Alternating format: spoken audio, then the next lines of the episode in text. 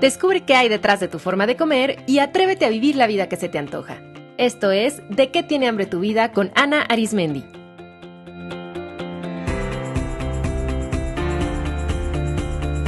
Este es el episodio número 24, 10 preguntas para descubrir de qué tienes hambre.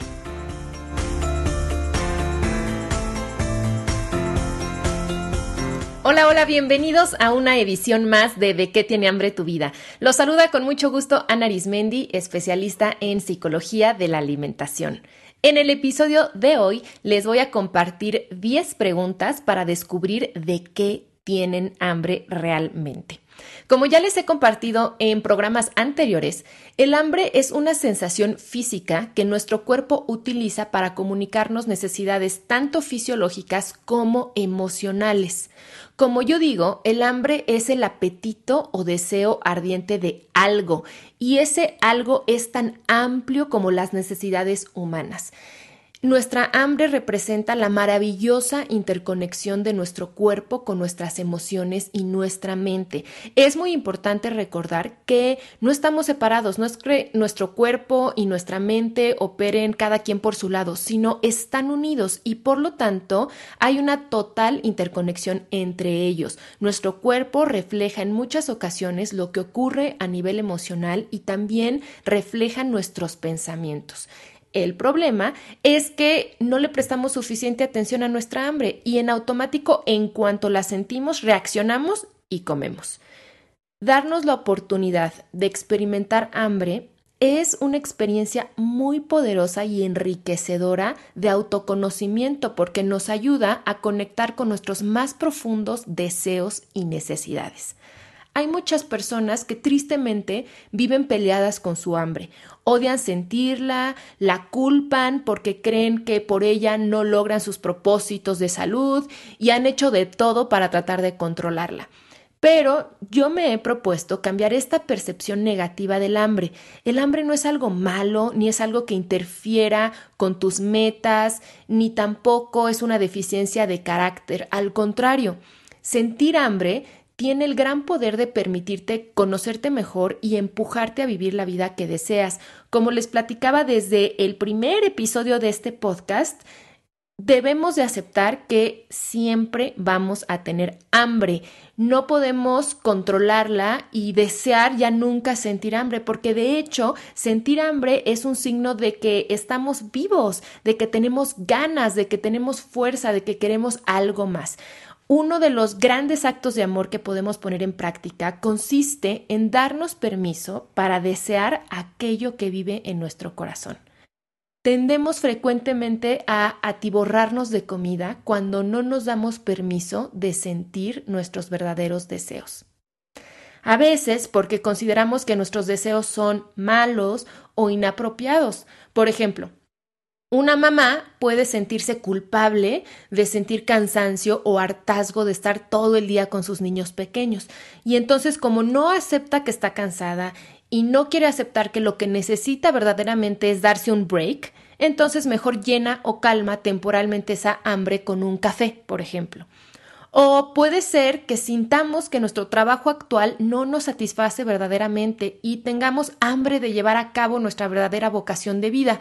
Sin embargo, juzgamos ese deseo y creemos que es inapropiado hacer un cambio profesional a estas alturas de la vida y entonces tratamos de satisfacer esa hambre de sentido con más trabajo o fumando o tomando unas cervezas. Pero déjame decirte que cuando hay un hambre que realmente significa algo para ti, no va a desaparecer hagas lo que hagas, porque nuestro cuerpo-mente, en su infinito amor hacia nosotros mismos, lo que quiere es que crezcamos, que estemos felices, que triunfemos. Y entonces nos va a hacer saber qué necesitamos para ello en todo momento. Tú puedes comer, beber, trabajar para tratar de acallar tu hambre, pero esa hambre va a encontrar la forma de hacerse presente. Tus hambres son como un mapa de ruta hacia la vida que realmente deseas y mereces vivir. ¿Te atreves a seguir ese camino? Si te das permiso de escuchar a tus hambres, vas a encontrar un tesoro, te vas a encontrar a ti, a tu verdadero ser y a tu esencia y vas a encontrar también las herramientas necesarias para vivir la vida que realmente se te antoja. Así es que antes que nada, lo primero que tienes que hacer para escuchar a tu hambre es hacer una pausa, frenar ese impulso de satisfacerla de inmediato y date permiso internamente de sentir hambre. Algo que puedes hacer es que cuando haces esa pausa y te das permiso de sentir hambre, puedes ir describiendo mentalmente las sensaciones que percibes, por ejemplo, vacío en el estómago, prisa, salivación, etc. Y cuando te quedes con todas estas sensaciones, es normal que sientas que incrementan su intensidad y eso puede ser muy incómodo, pero tú eres capaz de sentir esa incomodidad. No te va a pasar nada si empiezas a sentirte cada vez más hambrienta. No te vas a morir, ni te vas a poner más ansiosa, causa mucha más ansiedad pensar lo que crees que va a pasar si te dejas sentir hambre que lo que verdaderamente pasa. Te invito a comprobarlo.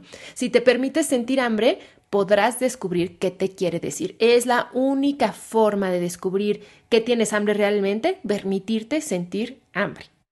Entonces, ya que estás en esa pausa, ahora sí puedes hacerle preguntas a tu hambre. En el episodio número 15 les compartí la importancia de aprender a hacernos preguntas poderosas, porque las preguntas le dan dirección a nuestra mente. Así que en vez de quejarte de tu hambre, lánzale una pregunta inteligente a tu mente que te ayuda a descubrir de qué tienes hambre realmente, qué te quiere decir, para qué está esa hambre aquí en este momento de tu vida. A continuación te voy a compartir 10 ejemplos de preguntas poderosas que le puedes hacer a tu hambre. Número 1. ¿En qué parte de mi cuerpo siento hambre?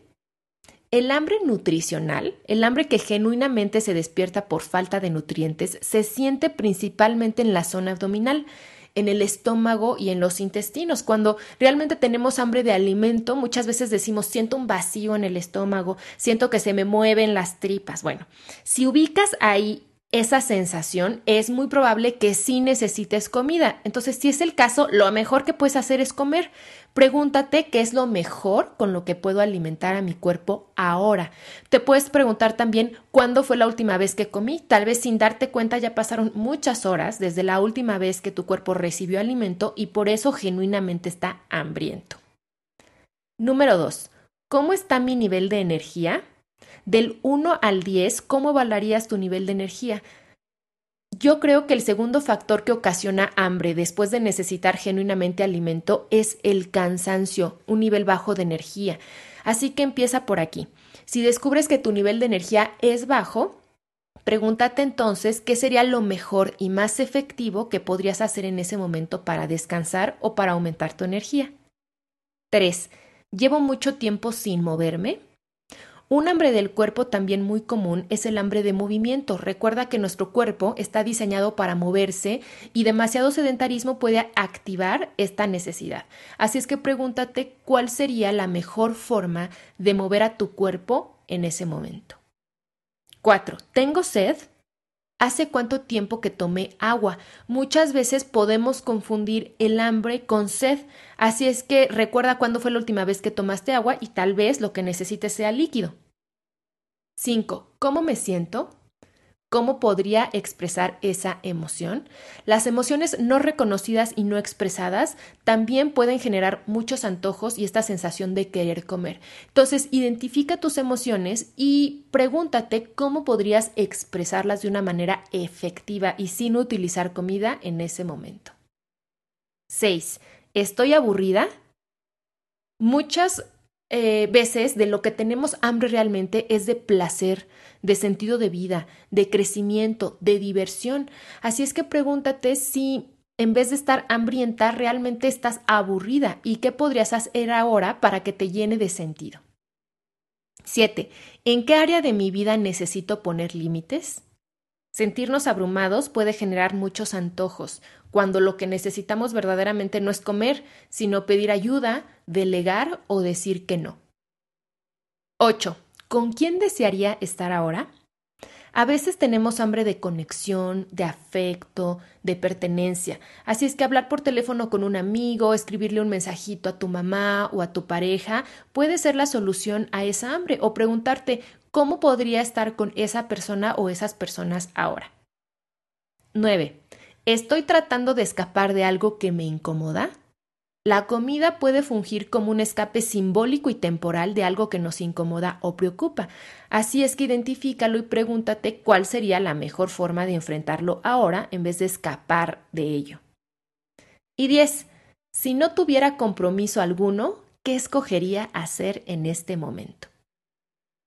Tus hambres y deseos importan y mucho porque son los que le dan dirección a tu vida. Date permiso de escucharlos y satisfacerlos verdaderamente. Me encantaría saber de qué tienes hambre. Escríbeme un mail, déjame un mensajito o conecta conmigo por Twitter o Facebook. Va a ser un gusto leerte.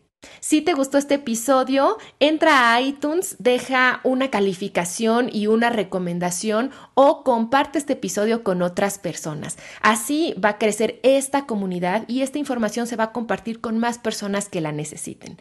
Te mando un abrazo y nos escuchamos en el próximo episodio.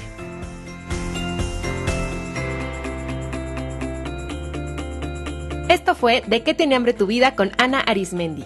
Para más información visita www.dequetienehambretuvida.com.